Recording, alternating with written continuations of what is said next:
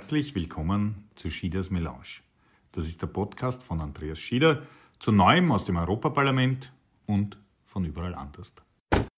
Und jetzt bleiben wir noch kurz bei den Demokraten äh, oder gehen wir kurz zu den Demokraten, bevor wir dann dieses Powerplay, das offensichtlich jetzt begonnen hat, ist der Beginn der Präsidentschaftswahlen ist eigentlich jetzt gewesen, äh, wenn man so will, aber zu den Demokraten. Da ist einerseits ja mit Joe Biden doch einer, der überrascht hat, wie er gewonnen hat, der auch überrascht hat mit Kamala Harris als seiner Vizepräsidentin, der am Anfang ja extrem dynamisch, ich habe mir noch eine Bilder, extrem viele Gesetze auch geändert und unterzeichnet hat. Aber inzwischen natürlich schon auch manchmal so diesen in den Kommentatoren als Sleepy Joe auch bezeichnet wird, dem sein, seine, sein Alter oft vorgeworfen wird im, im, im politischen Prozess. Äh, äh, wie steht es eben einerseits um, um die Demokraten, Wer sind die anderen? Und eine Frage, die wir auch in den Kommentaren hatten, gibt es bei den Demokraten auch äh, Politiker, die man so aus reinem Herzen äh, als das bezeichnen würde, was wir in Europa als, als klassische Sozialdemokraten bezeichnen würden? Ja, also äh, die Antwort äh, auf die letzte Frage ist, würde ich sagen, mit Sicherheit ja. ja also da gibt es eine ganze äh, Reihe von, äh, von Demokraten. Äh, also ich würde sagen, äh, alleine aus der Gruppe der letzten Präsidentschaftskandidaten, ob das eine Elizabeth Warren ist oder ein Pete Buttigieg ist, also ich glaube, die kann man alle da dazu zählen. Ja. Ähm, und ich meine auch ein, äh, ein, ein Peter O'Rourke, ja, auch wenn er es leider wieder nicht geschafft hat in Texas, äh, es halt ein bisschen schwierig ist, äh, auch mit äh, trotz aller langsamen demografischen Veränderungen. Über das sollten wir vielleicht dann auch noch kurz äh, reden, über die Demografie, weil die spielt eine, glaube ich, zunehmend große Rolle. Aber äh, was, natürlich auch, oder? Äh, ja, EOC würde ich sagen, darüber hinausgehen, nicht? Weil ich meine, die EOC ist, glaube ich, wäre sicherlich auch in einer äh, SPÖ am, am, linken Rand. Ja? Also äh, die sieht sich ja selbst als demokratische Sozialistin. Ja? Also das ist äh, äh ähm, sicherlich sozusagen nicht nur innerhalb der Demokratischen Partei, sondern selbst in einer, in einer europäischen sozialdemokratischen Partei, glaube ich, würde ich sich eher links positionieren. Ja? Äh, aber die kann das auch, weil die hat einen äh, District, äh, in dem sie mit über 70 Prozent gewinnt äh, äh und äh, der halt ein, ein, mehr als Safe District ist und die kann sozusagen auch ordentlich Gas geben dort. Aber das können natürlich viele andere auch in New York State nicht, nicht, weil das ist zum Beispiel halt auch ein, ein interessanter Aspekt. wir haben in New York State jetzt äh, in Summe 25 äh, Mitglieder im, im Repräsentantenhaus. Ja. Jeder denkt, wenn er an New York denkt, denkt er demokratisch. Ja. Na, denkst du, ja. Also äh, wir haben äh, Mitglieder zum Repräsentantenhaus, jetzt 15 zu 10 Demokraten zu Republikaner. Und von den 10, äh, äh, von diesen 25 waren fünf Mandate entschieden mit 50 oder 51 Prozent. Ja. Äh, und da kommt es dann schon sehr, sehr, sehr darauf an, wer ist der Kandidat. Und da muss man sagen, haben diesmal vier von diesen fünf äh, äh, Wahlen die Republikaner für sich entschieden. Und das hat einen Grund, und das ist praktisch nirgendwo diskutiert, aber das ist etwas, was wir hier vor Ort und vor allem in New York City sehr stark äh, mitbekommen, äh, ist natürlich sozusagen zunehmende Kriminalität, weil natürlich post-Covid und mit äh, äh den wirtschaftlichen Verwerfungen auch äh, äh, mhm. und auch mit den gesamten Diskussionen, die es gegeben hat zu Defund the Police, also der Refinanzierung oder Andersfinanzierung, sage ich einmal, der Polizei. Ähm, dass äh, Kriminalität de facto äh, gestiegen ist. Das ist leider ein Faktum. Und äh, subjektiv äh, ist sie natürlich, ist dieses Thema noch viel stärker in den Vordergrund gekommen.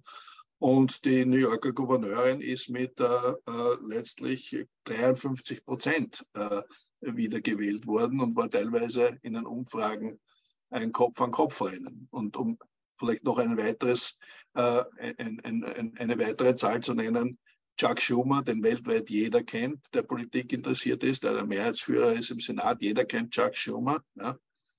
Niemand hat von Joe Pinion gehört, ja, that's really his name, Joe Pinion, ja, nicht Opinion, Joe Pinion, äh, ist ein 39-jähriger African American ähm, Candidate for the US Senate gewesen. Ja, und uh, hat 43 Prozent der Stimmen bekommen und, uh, und Chuck Schumann nur 56. Also da läuft schon ein bisschen was schief, ja, muss man schon sagen, äh, dass sozusagen in, im angeblich so demokratischen New York äh, da plötzlich Gouverneur und, äh, und, und, und Senior Senator nur mehr mit 50 plus ja, über die Runden kommt.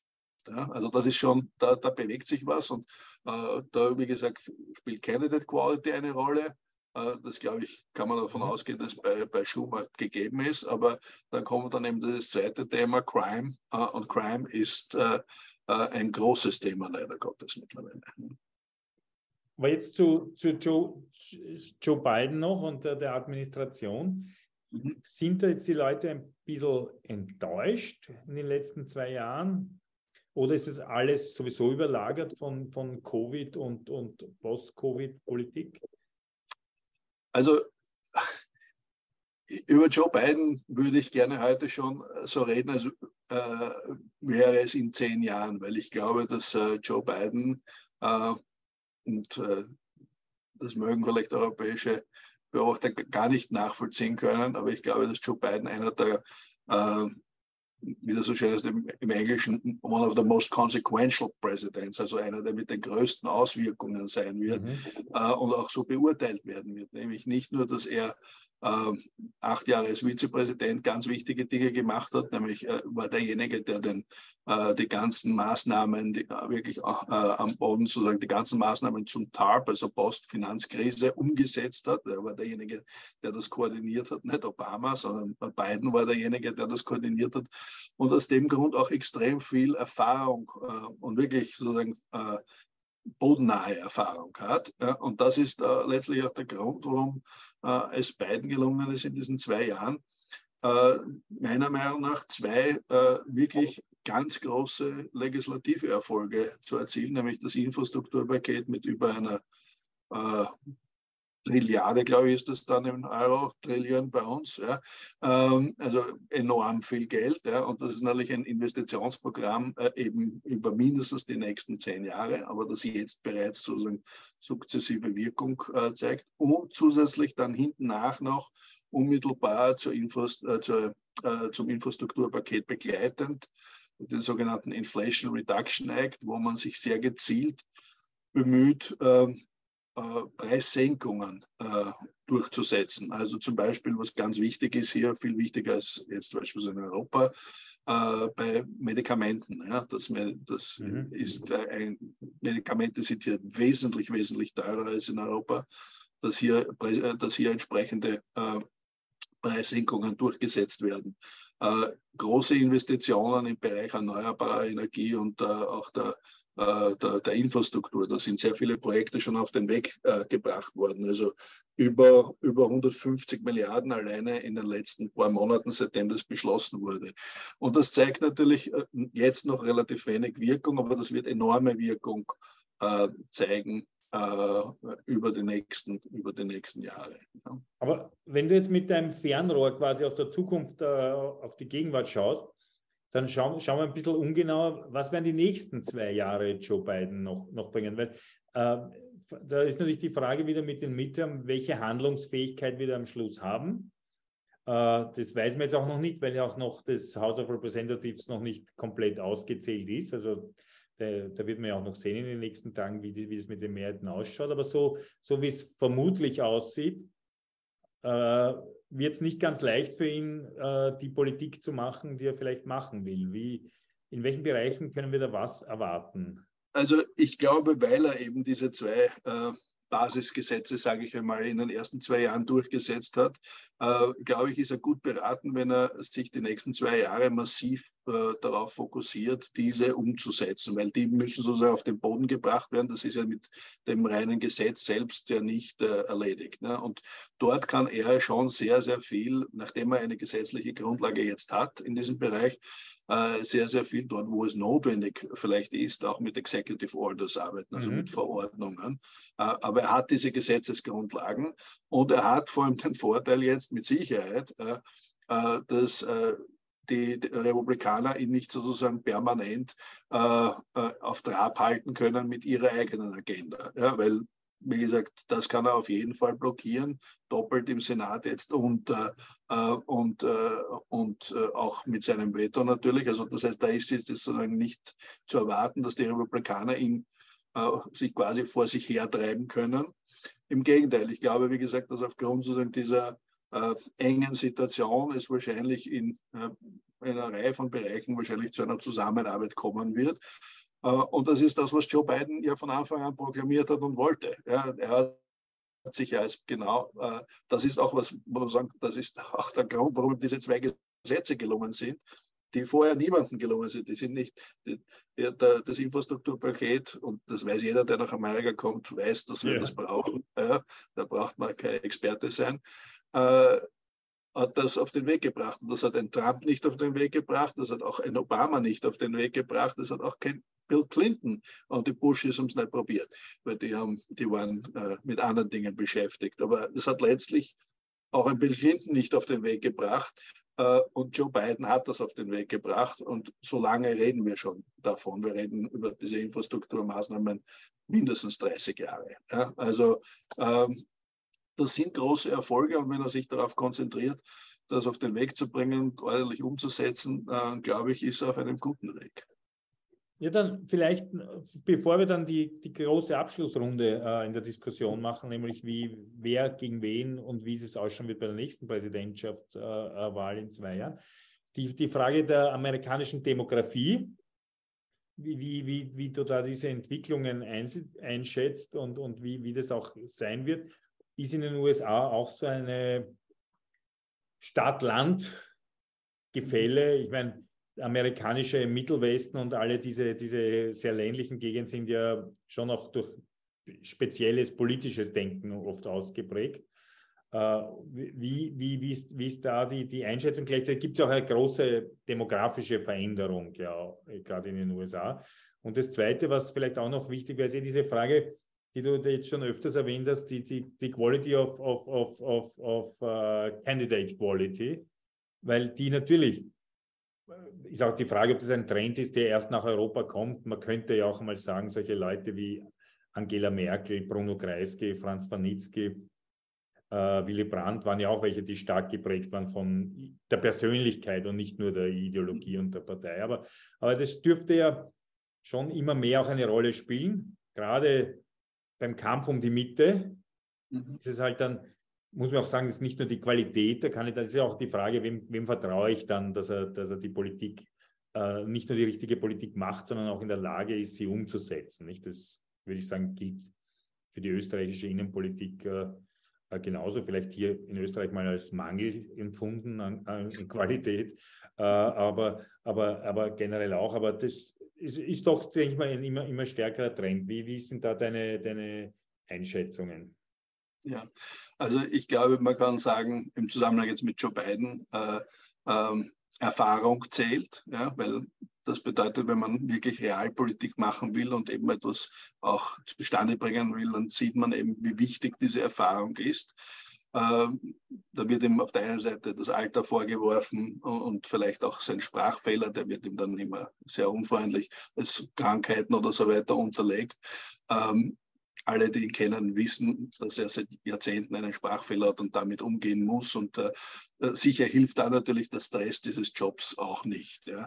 Äh, aber ich glaube, äh, jeder, der nicht voll fit ist und voll gesund ist, meine, du weißt besser als jeder andere, was für eine Anstrengung das bedeutet, Spitzenpolitik zu machen.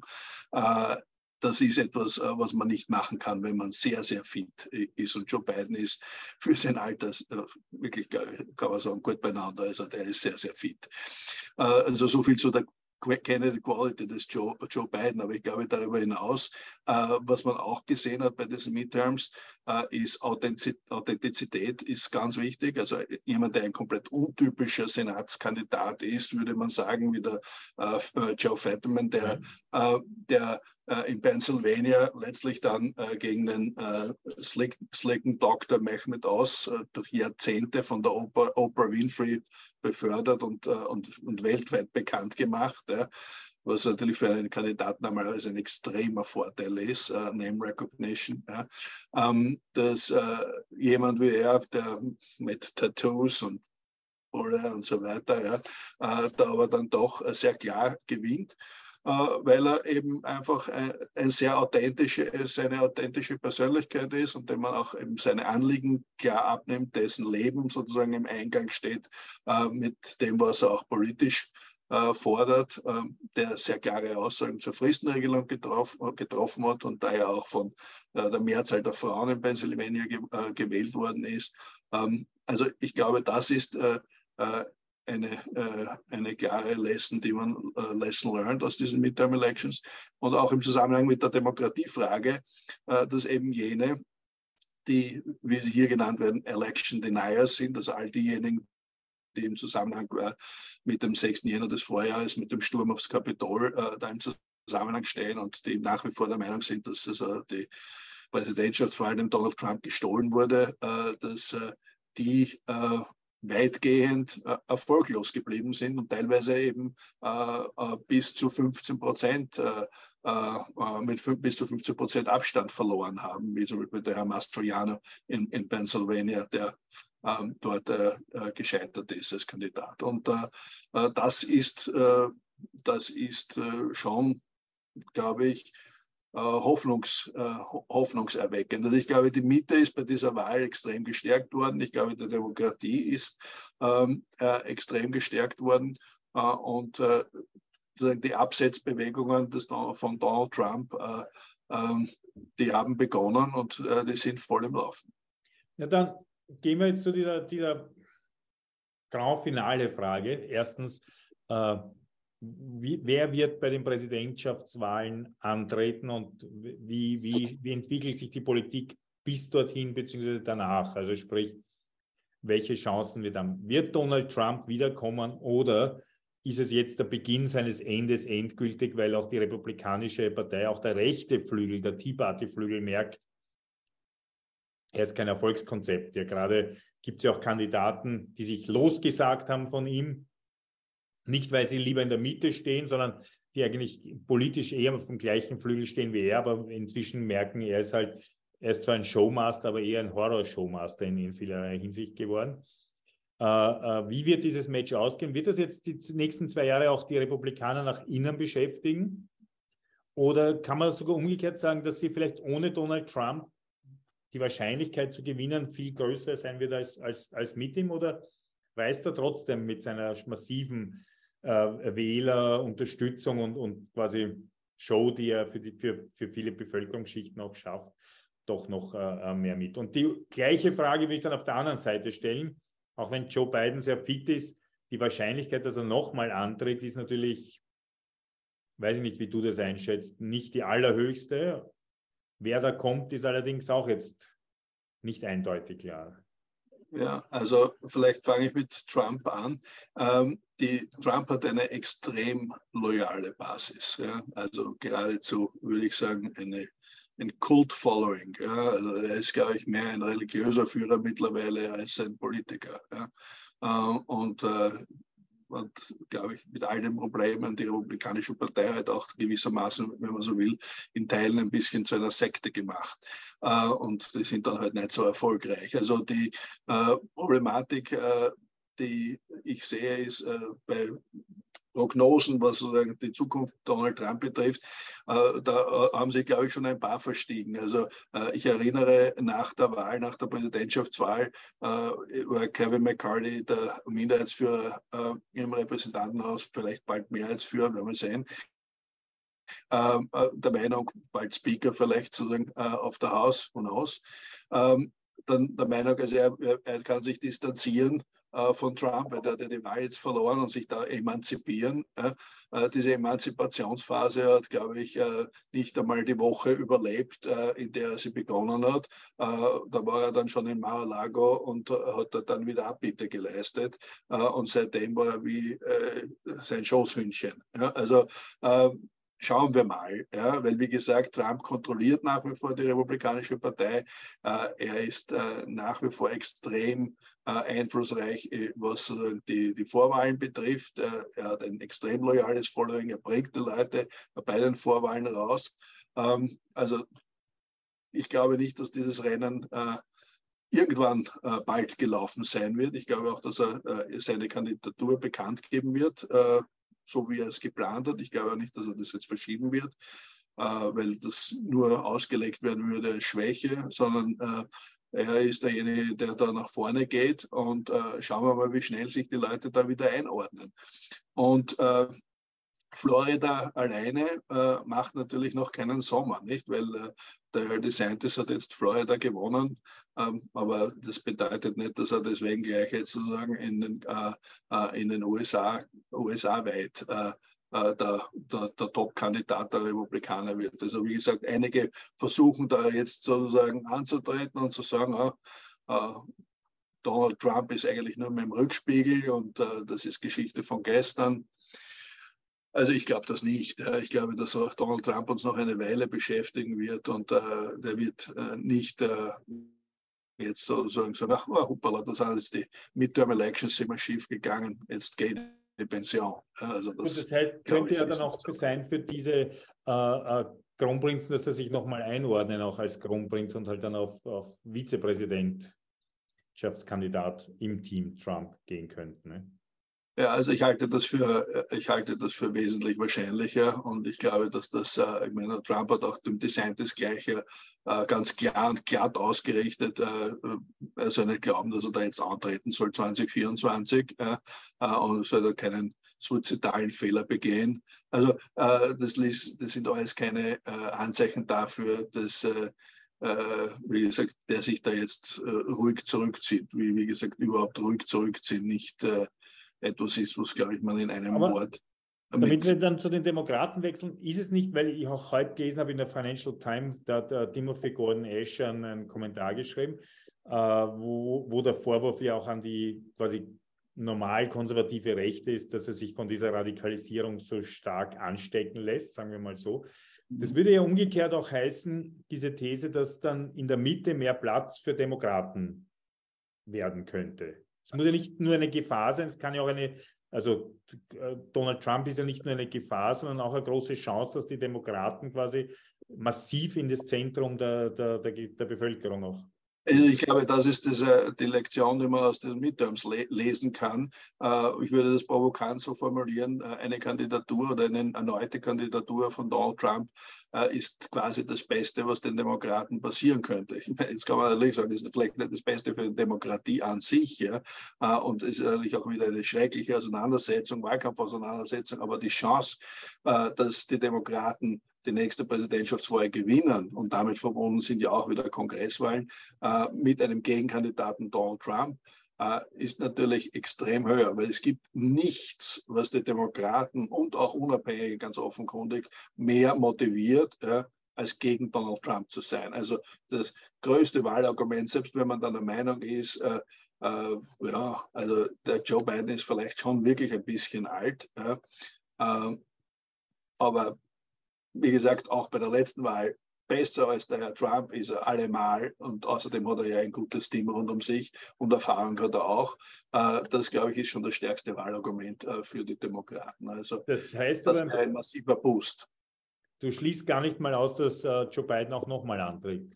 Nein, ganz im Gegenteil. Ich glaube, dass die Midterm Elections diese Frage entschieden haben. Ich gehe davon fix davon aus, dass Joe Biden Präsidentschaftskandidat sein wird immer natürlich unter der Voraussetzung, dass er gesund ist. Das muss man natürlich schon leider dazu sagen, natürlich äh, äh, aufgrund seines Alters. Ja, ja, ich meine, beim Herrn Trump muss, muss man das, glaube ich, noch viel mehr dazu sagen, weil äh, ich bin nicht der behandelnde Arzt äh, von beiden, aber ich, rein objektiv betrachtet, glaube ich, kommt man da schnell zu einem Schluss. Dr. Stahl ist Anwalt und nicht Arzt eben. Genau, wir wollen das ganz klar, Disclaimer. Ja. Ähm, aber äh, die Realität ist natürlich, Biden hat Trump äh, äh, besiegt bei der letzten Wahl. Er hat ein historisches Midterm-Ergebnis letztlich äh, äh führend zu verantworten. Er hat große gesetzliche Erfolge. Äh, einem Sitting President da die Wahl äh, oder die neu erneuerte Kandidatur zu verweigern unter diesen Umständen, glaube ich, ist äh, auszuschließen. Also ich, wenn Biden es will, außer Biden sagt aus irgendwelchen privaten Gründen, ja, er will das nicht, ja, äh, aber wenn er sagt, er kandidiert, dann wird er der Präsidentschaftskandidat sein. Das kann man ihm eigentlich nicht mehr nehmen. Ähm, und äh, ich glaube, sollte Trump dann der Kandidat auf der republikanischen Seite sein, dann stehen die Karten gut für die Demokraten. Das muss man ganz offen sagen. Ja, vielleicht ein gutes Schlusswort. Erstens einmal, weil erfreulich, weil wenn es für die Demokraten gut steht, es auch für die Weltpolitik, glaube ich, ein durchaus äh, wesentlicher äh, äh, Schub ist, der positiv ist, als wenn, wenn, wenn wieder irgendwelche äh, ähm, schwierigen Situationen mit Donald Trump kommen. Damit, glaube ich, haben wir eigentlich die ganzen Tiefen der amerikanischen äh, Politik, die sich in diesen äh, Midterms abgespielt haben, gestriffen, nicht alle restlos beantwortet, weil natürlich die USA noch immer als älteste Demokratie der Welt natürlich auch noch sehr, sehr viele Details äh, im System auch mit sich bringen. Danke dir aber ganz herzlich. Äh, danke allen noch fürs Zuschauen und Nachschauen. Wie immer gibt es auch diesen Talk äh, äh, zum Nachhören, nachdem wir ja doch jetzt die geplanten 20 Minuten ein bisschen überschritten haben, kann man sich auch den Podcast, wenn man will, natürlich auch äh, quasi auf Raten anhören. Dem Lukas Stahl danke ich vor allem herzlich für die Bereitschaft. Es ist, äh, war jetzt quasi deine Mittagspause. So ist es, ja. Ja, vielen Dank und äh, wir sehen uns äh, wieder in zwei Jahren. Genau, und dazwischen auch, aber hier, hier, hier alle am Kanal in zwei Jahren. Genau. Tschüss, schöne Grüße okay. über den äh, ciao, großen ciao. Teich. Hoffentlich hat dir diese Ausgabe von Schieders Melange gefallen. Du kannst mir gerne auf Facebook, Instagram, YouTube, Twitter und TikTok folgen. Bis zum nächsten Mal. Servus und Baba.